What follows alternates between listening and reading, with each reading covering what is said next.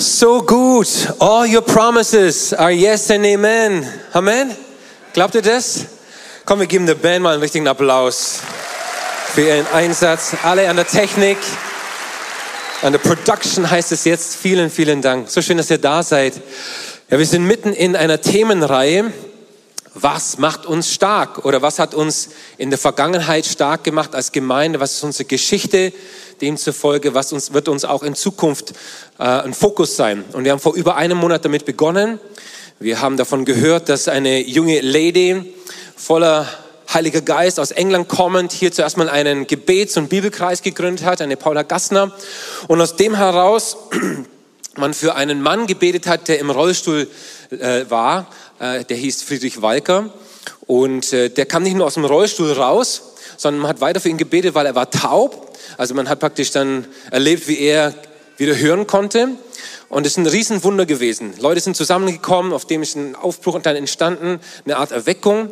Und ich habe mir gedacht, ich freue mich, dass diese Gemeinde aus dem Wunder heraus, aus dem Glauben heraus entstanden ist. Aber wir können uns jetzt nicht mehr ausruhen auf das, was vor über 80 Jahren gewesen ist. Wir brauchen Gottes Wunder heute neu, hier und jetzt. Amen. Wir müssen wieder neu von seinen Zeugnissen hören, von dessen, was er in unserer Mitte tut. Und Gott tut ganz, ganz viel in den letzten Wochen und Monaten hier in der Gemeinde. Und manchmal kommt es vor, dass dann Leute auf einen zukommen und sagen, weißt du noch, als du für mich gebetet hast vor einem halben Jahr oder so weiter. Und dann überlegt man, wann war das mal, bei welcher Gelegenheit? Erzähl mal, ja, das hast du für mich gebetet und dann wurde ich geheilt oder ich habe einen Durchbruch erlebt. Und man denkt sich, hey, ich freue mich für dich, aber erzähl es doch schon früher. Und weil wir müssen voneinander hören, dessen, was Gott tut in unserer Mitte. Es gibt genügend Unglauben in unserer Gesellschaft, oder? In den Schulen, in den Universitäten wird nicht über Glaube gesprochen, dass Gott Wunder tut, so wie wir heute gesungen haben, sondern vielmehr in den Unglauben über Gott. Kennt ihr den Slogan? Nichts ist unmöglich. Ja, dann kommt sofort eine Automarke in den Sinn, oder? Nichts ist unmöglich. Tada, Ich sage jetzt nicht, welche Marke, Marke das war. Aber wir haben gedacht, warum sollte dieser Slogan ausschließlich für eine bestimmte Automarke vorbehalten sein?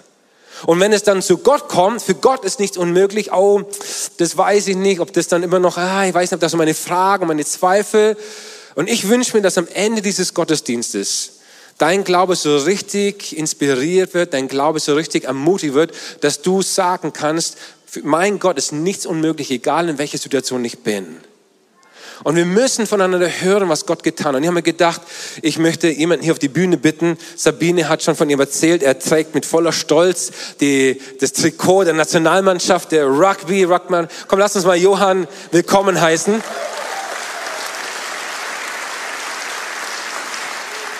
Johann ist schon seit zwei Jahren bei uns in der Gemeinde, zusammen mit seiner Frau Nicole.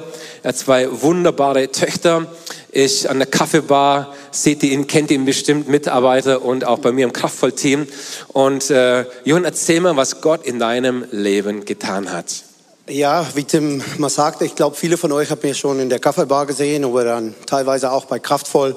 Und, äh, wir sind eigentlich fast immer dabei und immer ein Ansatz. Aber was viele von euch nicht wissen, ist, ich bin geboren worden mit einer ganz, ganz rare genetische Erkrankung. Und ähm, das ist einfach ein Prozess, wo die Schaffung von Hämoglobin, was Sauerstoff in die Körper ähm, transportieren, ist einfach nicht effizient. Und ähm, in dem Prozess mit dieser Ineffizienz, Ineffizienz äh, löst das unglaubliche Schmerz auf. Und ähm, da gibt's keine medizinische Behandlung dafür will ich sagen, das ist so rar, das ist, ich glaube, eine der zehn rarsten genetischen Erkrankungen in dieser Welt. Und ich bin damit diagnostiziert worden, jetzt für 30 Jahre und hat jeden Tag meines Lebens sozusagen mit Schmerz gelebt. Obwohl man das nicht, vielleicht nicht so gesehen hat, weil ich immer dabei bin, habe ich äh, irgendwie habe ich diese diese äh, diese Meinung, dass ähm, wir haben momentan diese Zeitgeist, dass wir kaum acht Stunden schaffen können, dann sind wir völlig kaputt und überfordert und wir müssen drei Wochen Urlaub nehmen. Und ich glaube eher, da Gott hat diese Erde in alles drauf geschaffen in sechs Tage. Und wir sind in seines Spiegelbild geschafft. Und so, wir sind einfach in kann viel mehr, wie wir glauben, was diese Zeitgeist uns überreden momentan. Aber dann war das auch so, ich habe das voll im Griff gehabt, ähm, die letzten 25 Jahre oder so, seit meiner Wiedergeburt. Aber dann mit, der, mit meiner Impfung ist das zum ersten Mal wieder richtig aufgelöst. Und da hat mein Hauskreis dann zum Glück für mich gebeten. Ich bin wieder aus diesem Schmerzkreis rausgekommen. Das war echt, ich habe mir überlegt, ob ich mir das Leben nehmen, weil ich möchte nicht diesen Schmerz haben. Und das ist so schlimm, dass Frauen, was diese Erkrankung habt, sagt schon, dass ähm, das ist viel schlimmer als Geburt, Naturgeburt ohne Schmerzmittel. Ähm, und wenn wir diese Attacken sozusagen haben, dann, dann sind wir auf ein Nationalregister, kann einfach in, ins Krankenhaus gehen, sagen, wir hatten das, und dann kriegt wir ein, ein äh, Morphium-Infusion ohne, ohne ärztliche Einfluss oder nichts. Die verstehen das und dann, das haben wir dann auch so. Ähm, und dann letztes Jahr war ich hier im Gospelforum Abendkurs, habe ich die prophetische Dienst Abendkurs gemacht mit Dietmar Hans und sein Team. Und wir haben so Übungen die ganze Zeit gemacht, dass wir besser auf Gott hören und so weiter. Und dann war das, war am 23. November wieder vor Ort. Das war die zweite, letzte ähm, Abendkurs. Und dann haben wir eine Übung gemacht, wo wir auf Gott hören muss. Und ich saß in diesem Stuhl und ich was, was Gott uns sagen von uns selber. Und ich höre das so klar wie Tim, was neben mir stehen, wie der Heilige Geist mir sagen, heute ist das letzte Tag. Heute legst du das ab. Und das ist schon, das ist schon krass, ne? Das ist, das ist eine äh, Krankheit, was Teil meiner Identität ist. Ich bin damit geboren worden. Ich, kann, ich kenne das nicht anders. Aber Gott sagt, heute ist das letzte Tag. Und ich frage ihn dann, was soll ich machen? Und ich habe so eine Armband gehabt, was ich tragen muss, was diese, was, was, was die Leute zeigen kann, wenn da irgendwas passiert, dass ich das haben. Und der Heilige Geist sagt mir, leg das symbolisch ab. Und dann haben wir diese Übung weitergemacht. Ich habe diese Bändler abgenommen und einfach hingelegt und gesagt, Gott, wenn du so sagst, dann ist es so. Ich glaube es. Und äh, ich habe diese, diese Bändler hingelegt. Wir haben die Abend weitergemacht und ganz am Ende dann ist da für uns gebeten worden. Und Dietmar ist, ist nach vorne gekommen mit einem Team. Oder ich bin nach vorne gegangen und die hatten angefangen für mich zu beten. Und weil ich so stehen spüre ich in diesem Moment, wie irgendwas aus meinem Körper verschwindet wie Wasser. Das läuft einfach aus meinem Körper raus, bei die Füße raus in die Erde rein. Und seit diesem Moment bin ich das erste Mal in mein ganzes Leben schmerzfrei.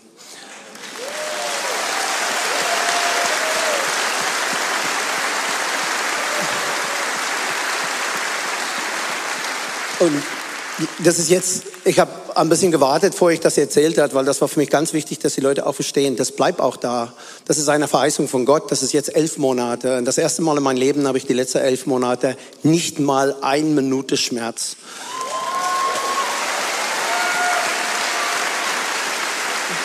Und ich will, ich will nur die Ehre Gott geben, weil das ist natürlich nur von, mit ihm möglich. Das ist medizinisch unerklärbar. Das ist noch nie passiert in der Geschichte dieser Welt, dass jemand von dieser Erkrankung geheilt äh, worden ist. Aber einfach diese, diese Segen. Und das ist auch nicht, dass, dass der Feind nicht ab und zu in mein Ohr flüstern, hey, bist du dir sicher? Schau mal deinen Körper nach. Aber ich stehe jedes Mal auf und sage, hey, weich einfach. Weil das, diese Verheißung habe ich von Gott und ihr steht darauf. So. Vielen, vielen Dank, Johann. Danke. Wir geben dir auch nochmal einen Applaus. Und vor allem, Jesus, wisst ihr, das Reich Gottes, es besteht nicht in vielen Worten. Wir können es lesen in 1. Korinther 4,20, sondern es besteht aus Kraft. Wir müssen die Kraft Gottes wieder erleben. Das Reich Gottes besteht nicht in vielen schönen, eloquenten, rhetorischen Worten, sondern dass wir seine Kraft erleben. Natürlich in seinem Wort ist auch Kraft. Aber wir müssen erleben, dass einfach er heute noch lebt und dass er heute noch Wunder tut. Dass wir nicht nur davon singen und auch davon erzählen. Deswegen, wenn du was erlebt hast, und es muss echt sein, kein Fake, wir wollen keine Fake irgendwie Zeugnisse, schreib uns, schreib uns unter info at gospel-forum, schreib uns Gemeindebüro und wir wollen da einfach auch das sammeln, vielleicht über die Family News, vielleicht mal über Family Night, ein Zeugnisabend machen von den Wundern, die Gott in unserem Leben tut. Und unterschätzt niemals, das Zeugnis, das du zu geben hast. Und was es in dem Leben von jemand anderen bewirken kann. Wer weiß, vielleicht sitzt jemand heute hier, der ähnliches wie der Johann erfährt und denkt mit Mensch, was Gott in seinem Leben getan hat, das kann er auch in meinem Leben tun, oder? Und wir machen einen unsichtbaren Gott sichtbar in unserer heutigen Zeit durch unser Zeugnis. Die Menschen können Gott nicht sehen, aber durch dein Zeugnis und das, was du mit Gott erlebt hast, was dir keiner nehmen kann, dann machst du Gott in unserer heutigen Zeit sichtbar. Amen. real, es ist echt, es ist, es ist live, es ist nicht irgendwie von für über 80 Jahren, sondern es hast du heute hier und jetzt erlebt. Und ich möchte euch das so ermutigen, einfach in Zeit dessen, dass wir so viel schlechte Nachrichten hören, so viel negative Dinge auf uns einströmen, wir brauchen gute Nachrichten, gute Botschaft. Und äh, das Thema der heutigen Predigt, habt ihr schon gesehen, bedeutet Leben aus Glauben. Das ist, was die Gemeinde von Anfang an ausgemacht hat. Sie ist aus Glauben geboren und immer und immer wieder haben wir Glau äh, Wunder erlebt. Und wir wissen alle, dass vor über 500 Jahren dieser Satz, der Gerechte wird leben aus Glauben, die Welt damals verändert hat. Ein damals unbekannter Mönch hat die Offenbarung bekommen, dass wir Menschen nicht durch eigene Werke, durch eigene Gerechtigkeit oder durch eigene Leistung Gott gefallen können, sondern nur allein durch den Glauben an das vollendete Werk am Kreuz durch Jesus Christus. Das ist die Offenbarung gewesen, dass wir nicht durch Geld zahlen, durch unsere eigenen Gebete oder Leistungen Gott gefallen können. Es gibt nur zwei Wege, wie du errettet werden kannst. Im Alten Testament beschrieben, halte dich an das Gesetz, dann wirst du dadurch leben. Aber du musst das gesamte, Gesetz halten. Wenn du in einem Punkt darin fehlst, dann musst du sterben. Und wir wissen alle, dass kein Mensch das Gesetz, wie wir es bekommen haben, halten kann. Niemand kann von uns sagen, wir fehlen alle der Gerechtigkeit. Und wie gut zu wissen, dass wir jetzt aus Glauben an das, was Jesus getan hat, errettet werden und gerechtfertigt werden vor Gott. Übrigens, damals im Alten Testament haben die Menschen auch, wurden auch errettet aus Glauben.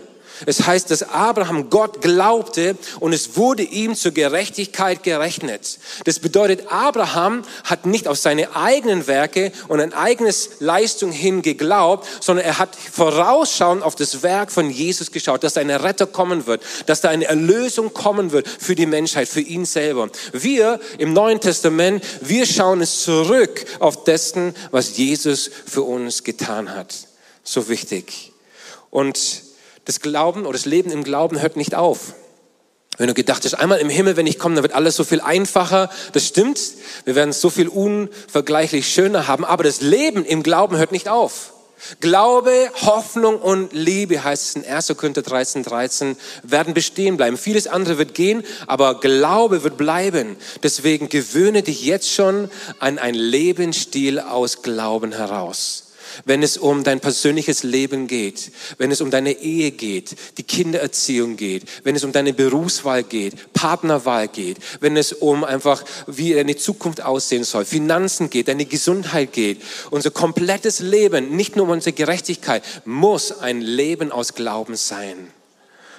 Und ich bin so dankbar, dass wir in einer Gemeinde leben, in der nicht nur über Glaube gesprochen und gelehrt wird, immer und immer wieder. Ich bin jetzt schon seit über 14 Jahren in der Gemeinde und ich bin dankbar für unsere Leidenschaft, für Peter und Sabine, dass sie Glaube nicht nur lehren, sondern auch vorleben. Ich habe euch ein Bild mitgebracht hier im Hintergrund und da könnt ihr vielleicht das Gebäude sehen, wo wir jetzt drauf sind. Viele kommen ins Gebäude und wissen gar nicht, dass das nicht mal so immer gewesen ist, sondern dass hier eine Lack, wie sagt man, Lager, eine Lager für Lackierfarbe hier gewesen ist. Und da seht ihr das Gelände, das ist da unten, wo man reinfährt, hier P1 und dann diese Lagerhallen, wurden alles abgerissen. Und wir kommen jetzt hier in ein Gebäude, wir genießen einfach hier das Equipment, die Ausstattung, die Atmosphäre, draußen im Foyer, die Kaffeebar und vieles andere. Und wisst ihr, das war nicht immer so in der Gemeinde. Und ich habe mir gedacht, Sabine, vielleicht kannst du hochkommen und uns ein bisschen teilhaben lassen, wie es mal gewesen ist. Haben wir immer ein Gebäude gehabt? Haben wir immer einfach einen Ort gehabt, wo wir uns treffen konnten? Wie, wie war es? Erzähl es mal ein bisschen. Als wir vor 40 Jahren, ja ungefähr 40 Jahren, als ähm, Absolventen der theologischen ähm, des theologischen Seminars hierher gekommen sind, gab es, und es gibt es immer noch, ein kleines Gemeindehaus in der Talstraße 70 mit ungefähr 120 Sitzplätzen, die gar nicht alle äh, belegt waren, aber es waren so um die 120 Sitzplätze. Da haben wir am Anfang auch als Gemeinde ganz gut reingepasst.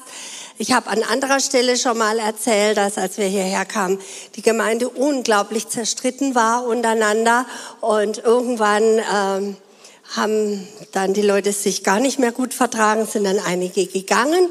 Und dann sind aber zu dem Zeitpunkt, wo dann eben viele gegangen sind, hat auch ein bisschen die Atmosphäre sich gereinigt, was man ja öfters mal hat.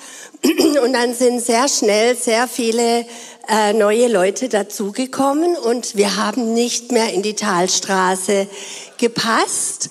Und da ging unsere Reise los. Wir waren ungefähr 17 Jahre auf Reisen unterwegs, heimatlos, ohne Gebäude und haben nach einem Zuhause gesucht. Unser erstes, sag ich mal, ähm, temporäres Zuhause war die Reichberg Realschule, eine ähm, die Turnhalle von der Realschule und da musste man schon sehr, sehr früh am Morgen immer aufbauen. Wir hatten dann irgendwann mal so Busle und später sogar einen kleinen LKW, in den immer die Sachen für den Kinderdienst und die Technik für den Lobpreis und alles Mögliche aufgebaut äh, wurde. Und auch die Stühle mussten immer gestellt werden. Und es gab also Teams, die jeden Sonntag, bevor der Gottesdienst losging, Stunden gearbeitet haben, damit überhaupt Gottesdienst gefeiert werden konnte. Ich glaube, die höchste Zahl, die so in die Reichberg Realschule reingepasst haben, das waren so 750, 800 Leute. Wenn wir nicht in die Reichberg Realschule konnten, waren wir in der Sängerhalle. Das ist unten, glaube ich, gehört zu Untertürkheim.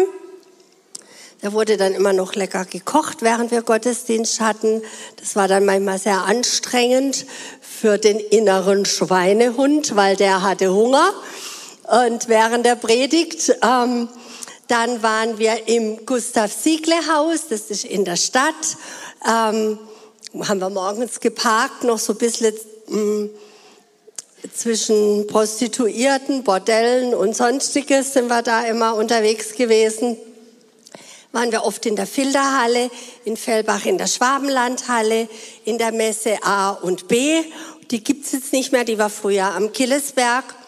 Und dann sind wir ins SI-Zentrum gekommen, das war 1900 90, glaube ich, ab dem Sommer.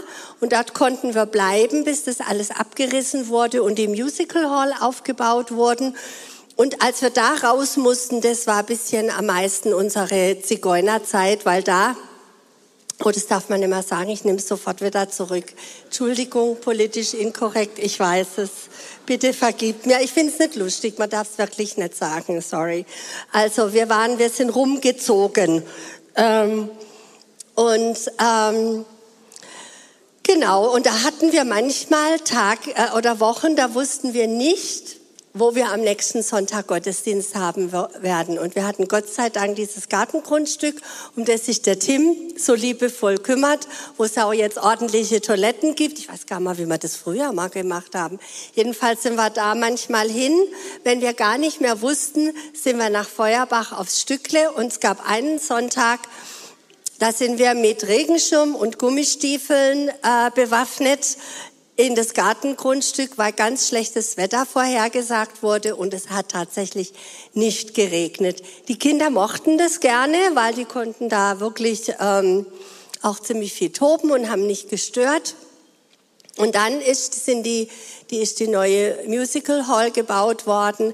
Äh, da wurde erst Miss Saigon aufgeführt in der, in der einen Halle und dann kam später noch die Schöne und das Biest dazu. Und ihr müsst euch vorstellen, hinten, also wir hier war die Bühne und bei Miss Saigon haben die ja so einen so einen äh, Hubschrauber gehabt und also der Peter hat immer vorm Hubschrauber gepredigt und wenn wir irgendwie eine Segnung hatten und so sind wir hinten auf die Bühnen, sind immer durch die Requisiten durch und da waren also äh, Plastikobst und ich weiß nicht was. Also es war immer sehr aufregend und ihr kennt ja auch meinen Mann, gell? So. Nur war in der Musical Hall da der Orchestergraben. Ich kann euch nicht sagen, wie oft ich mir überlegt habe, wenn er jetzt runterfällt, hole ich ihn oder sage ich, ich habe ja schon immer gesagt, steh nicht so weit vorne hin. Aber es kam nie zu dem Punkt, er ist immer oben geblieben. Und als wir dann dieses, wir haben so viele Grundstücke angeguckt und haben geträumt und hatten Hoffnung und haben gedacht, wow, jetzt haben wir genau das Richtige gefunden. Und dann gab es Bestimmungen und Regelungen und weiß nicht was, warum wir es nicht bekommen haben. Und dann haben wir dieses bekommen und wir hatten ein ganz kurzes Zeitfenster, wo die Stadt uns genehmigt hat, dass wir die, wie heißt es, ändern, die Nutzungs, dass wir eine Nutzungsänderung bekommen. Das war ein ganz kurzer Moment, weil oben gab es noch die die, äh, die Messehalle, die ist noch nicht umgezogen und die ganze Gegend war ganz unschön. Keiner wollte das haben und wir waren eigentlich das erste Gebäude, was die ganze Gegend aufgewertet haben. Und ungefähr ein Jahr nachdem wir eingezogen waren, hat der Bürgermeister damals zu uns gesagt, schon ein halbes Jahr später hätten sie die Nutzungsänderung nicht bekommen. Das ist ein Wunder. Und das zweite Wunder war, dass es viele Menschen gab, die gegeben haben, und zwar mehr, als man sich vorstellen kann. Wir sitzen hier, weil es Leute gegeben hat vor uns, die gegeben haben, damit wir heute hier sitzen können. Und weil es Menschen gab, die gearbeitet haben, viele Stunden abends, an Wochenenden, dass wir hier heute sitzen können. Und ich glaube, es ist auch gut, wenn wir in unserem Herzen all denen mal danken, die da mehr getan haben, als den meisten von uns bewusst ist. Yes. Vielen, vielen Dank, Sabine, dass du uns daran teilhaben lässt. Ich finde das so wichtig, weil äh, dass wir die Dinge nicht für selbstverständlich nehmen. Und äh, ich habe uns gedacht, wie, wie das Volk Israel durch die Wüste, also halt von einer Veranstaltungsort zu der anderen. Und das ist schon was, wenn du, sag ich mal, über 1000, 1500 Menschen, die zum Gottesdienst kommen, nicht weißt von einer Woche zur anderen, wo trifft man sich. Da musst du im Glauben und im Vertrauen stehen, Gott zeig uns, wo dieser Ort ist. Wo wird dieser Ort sein, wo wir uns treffen können. Und vielen, vielen Dank, dass wir hier sein können. Das ist ein riesen, riesen Geschenk. Und wisst ihr, ich habe mir manchmal gedacht, warum hat Gott das Volk Israel, nachdem es aus der Gefangenschaft von 450 Jahren nicht sofort in das Land Kanaan geführt. Wenn wir so mal die Reisekarte mal anschauen, geografisch, dann sehen wir, sie kamen aus Ägypten, sie wurden ans Rote Meer geführt, sie kamen wie durch ein Wunder durch das Rote Meer hindurch und dann nach dem Roten Meer sind sie einen scheinbaren Umweg gegangen durch die Wüste. Und vielleicht hast du das auch schon mal gefragt. Warum gingen sie dann nicht direkt von dort auf dem schnellsten Weg ins verheißene Land? Kann es sein, dass Gott hier einen Fehler gemacht hat? Und wir wissen, dass Gott keine Fehler macht, weil für mich ist so, dass Gott das Volk Israel kannte. Und er wollte sie in der Wüste Dinge lehren oder Dinge, dass Dinge bei ihnen einfach auch gestärkt werden, ihr Glaube gestärkt werden. Sie kamen aus Ägypten heraus, aber Ägypten war immer noch in ihnen drin. Weil wir lesen, dass sie später gesagt haben, oh, wir werden hier umkommen. Wäre es doch besser gewesen, wir wären in Ägypten geblieben und äh, dort gibt es wenigstens Zwiebel und Knoblauch. Wie kann man nur in ein Land zurückgehen, wo es nur Zwiebel und Knoblauch gibt? Und äh, sie haben immer wieder gesagt, Gott, wir werden hier umkommen. Mose, warum hast du uns hierher geführt? Anstatt sich zu erinnern dessen, was Gott in ihrem Leben getan hat. Sie haben zehn verschiedene Zeichen und Wunder gesehen in der Vergangenheit. Ihr müsst euch vorstellen, im Land Ägypten, da war Dunkelheit, Finsternis, so dass du deine eigene Hand nicht sehen konntest. Im Land Goshen, wo das Volk Israel war, da war Licht. Im Land der Ägypter, da gab es Frösche ohne Ende und als sie gestorben waren, hat es gestunken wie die Pest. Im Land Goshen in Israel, da waren keine Frösche. Das erste war eben auch, dass halt die alle Flüsse und alles Wasser sich blutrot färbte. Hat auch gestunken. Aber in Land Goshen, da gab es frisches Wasser und so weiter und so fort. Eigentlich hätte doch das genügen sollen für das Volk Israel, dass sich erinnern, was Gott einmal getan hat für uns, wird er wieder tun. Und irgendwie aber war in dem Volk Israel drin, dass sie gemeckert haben, dass sie gemurrt haben, dass sie sich beschwert haben. Und wisst ihr, der größte Feind für unseren Glauben ist, wenn wir anfangen zu meckern und zu murren, uns zu beklagen, weil da steht keine Kraft drin zu glauben, dass Gott ein Wunder tut. Und wir müssen uns wieder daran erinnern, dessen, was Gott getan hat in der Vergangenheit und dass er es auch wieder tun wird. Amen. In Römer 10, Vers 17, so kommt der Glaube aus der Verkündigung, die Verkündigung aber durch das Wort Gottes. Hast du gewusst, dass dein Glaube an Gott nicht von dir selber kommt? Dass du den nicht in dir selber erzeugt hast, sondern Gott hat sein powervolles Wort gesandt, hingeschickt in dein Herz und dann gab es einen kritischen Moment. Weil da gab es einen Moment, wo etwas in dir erzeugt wurde, du hast was gespürt, das ist wahr, das ist echt und du hast die Möglichkeit gehabt, jetzt zu vertrauen oder nicht zu vertrauen, das anzunehmen oder nicht zu anzunehmen, so wie heute auch. Du hörst das Wort Gottes, du hörst die Zeugnisse und das Wort Gottes kommt durch deine Ohren in dein Herz, du hörst es, es bewegt etwas zu dir, entweder du kannst es annehmen und sagen, nee, glaube ich nicht. Und das ist ein kritischer Moment.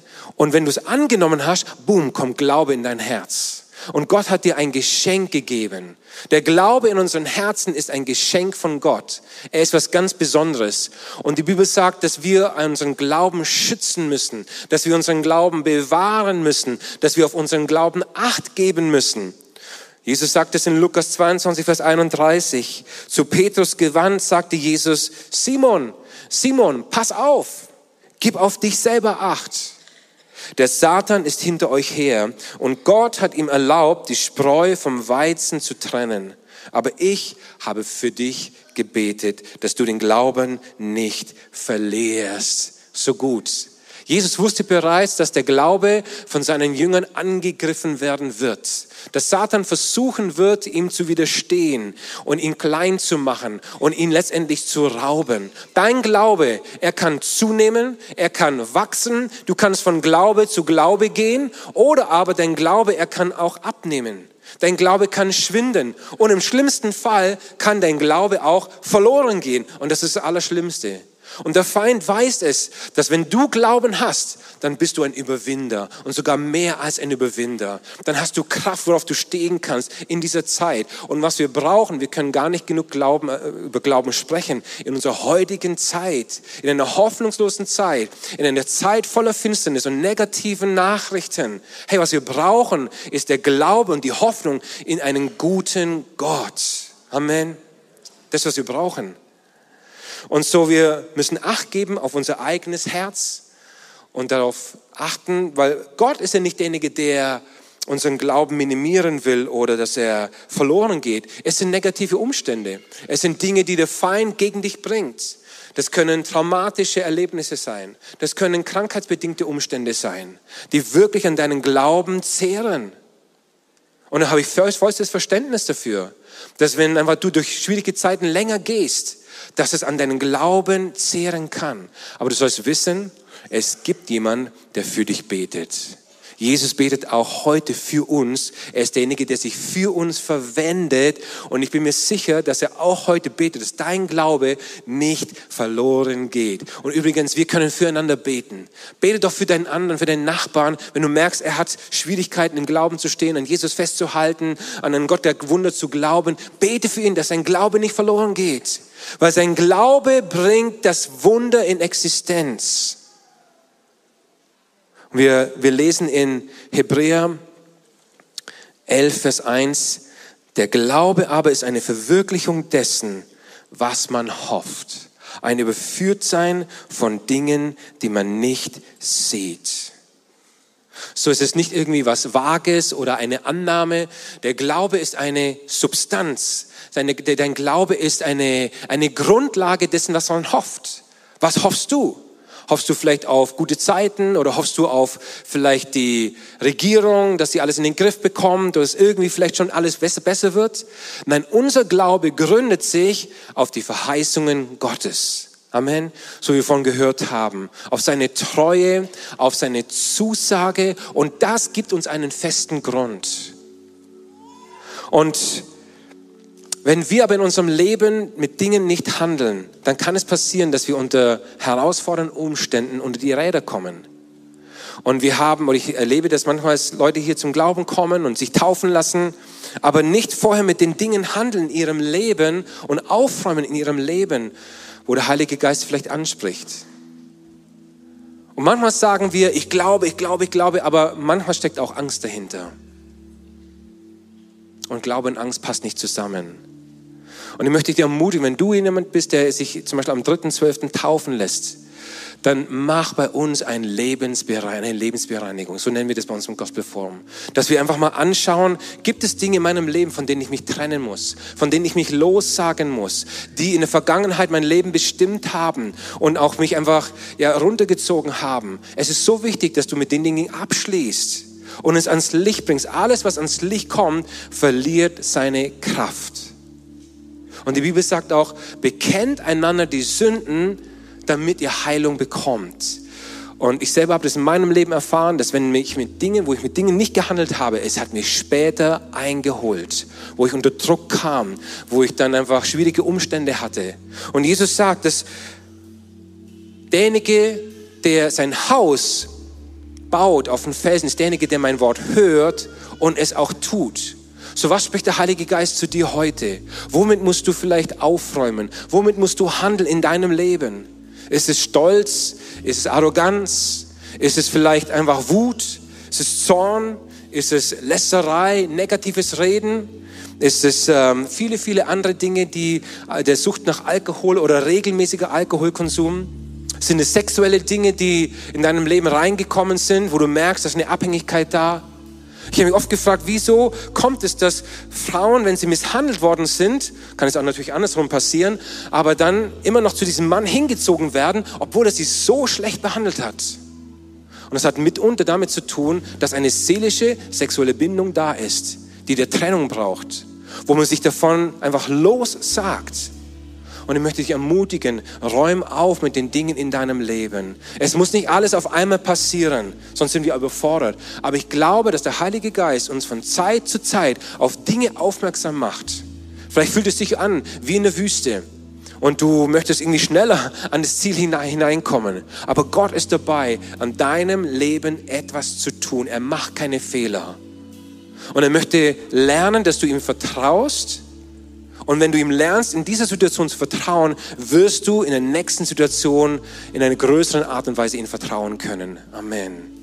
Ich bin überzeugt, dass sie das Volk Israel dem Land Kanaan nicht so begegnen hätte können, wie sie es hätte müssen, wenn sie nicht ihre Lehren in der Wüste gezogen hätten wenn sie nicht dort einfach sich den Herausforderungen gestellt haben. Und leider, manche haben sich den Herausforderungen nicht gestellt. Es muss eine neue Generation kommen, die bereit war zu sagen, okay, ich nehme mich den heraus, stelle mich den Herausforderungen. Und dann waren sie bereit, im Glauben in das verheißene Land reinzugehen.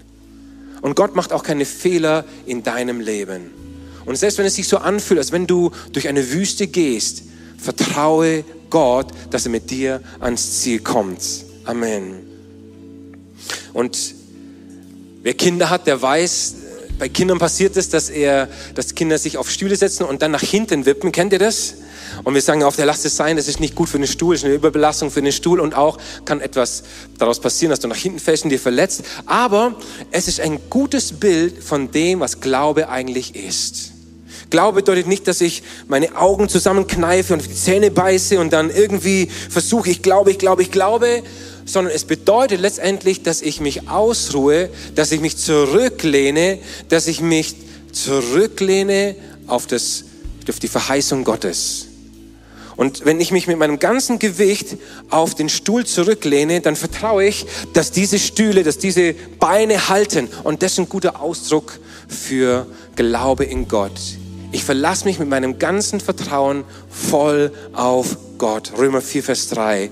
In der Heiligen Schrift heißt es, Abraham setzte sein ganzes Vertrauen auf Gott und so fand er Gottes Anerkennung. Er setzte sein ganzes, nicht nur ein bisschen, nicht nur ein halbes, sondern sein ganzes Vertrauen. Und damit möchte ich enden und an dem Beispiel von Abraham zeigen, dass es sich lohnt, im Glauben festzuhalten auch über viele, viele Jahre. Wir lesen von ihm, dass er mit 75 die Verheißung bekommen hat, dass Gott ihm einen Sohn schenken würde, mit dem er dann ein großes Volk bauen würde oder halt kommen würde.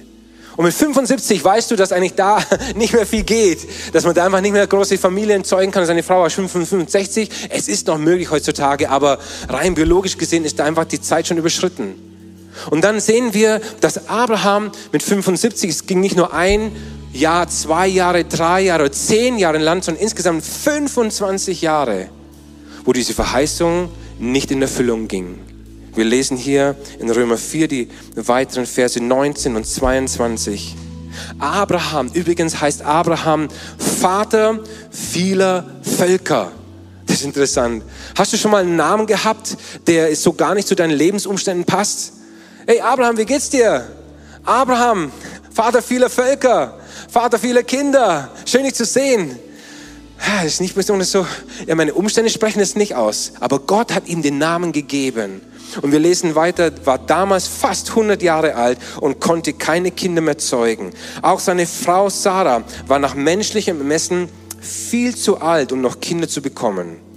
Doch obwohl Abraham sich dessen bewusst war, wurde er in seinem Glauben nicht erschüttert. Er zweifelte nicht, sondern vertraute Gottes Zusage. Das gefällt mir. Das ermutigt mich auch. Und er hat die Situation, in der er lebte, nicht irgendwie unter den Teppich gekehrt. Nee, ist nicht so. Er war sich dessen sehr wohl bewusst. Aber er hat seine äußerlichen Umstände nicht als die letzte, sage ich mal, Wahrheit genommen, sondern er hat sich voll auf das verlassen, was die Zusage Gottes war. Ja, sein Glaube wurde nur noch stärker. Über 25 Jahre wurde der Glaube von Abraham stärker und stärker und stärker, indem er Gott die Ehre gab. Fest davon überzeugt, dass Gott sein Versprechen erfüllen würde und deshalb erfand er Gottes Anerkennung. Und viele Menschen versuchen Anerkennung von anderen Menschen zu bekommen. Und was wäre, wenn wir die Anerkennung Gottes suchen? Und was Gott gefällt, ist dein Glaube, dein Vertrauen in ihm. Wirf deinen Glauben nicht weg. Gib ihn nicht auf. Schütze ihn wie das Wertvollste, was du hast. Judas schreibt, das ist der allerheiligste Glauben, auf den wir aufbauen sollen, dass wir ihn schützen sollen, indem wir im Heiligen Geist beten. Und vielleicht können wir gemeinsam dazu aufstehen und, und gerade das tun, dass wir unseren Glauben jetzt ermutigen und stärken und das annehmen, was er uns heute Morgen gesagt hat, sei es durch das Zeugnis vom Johann, durch das Zeugnis von der Sabine, durch das Wort, dass wir uns darin inspirieren lassen, dass dein Glaube entfacht wird, dass dein Glaube gewachsen kann, dass du von Glaube zu Glaube gehst.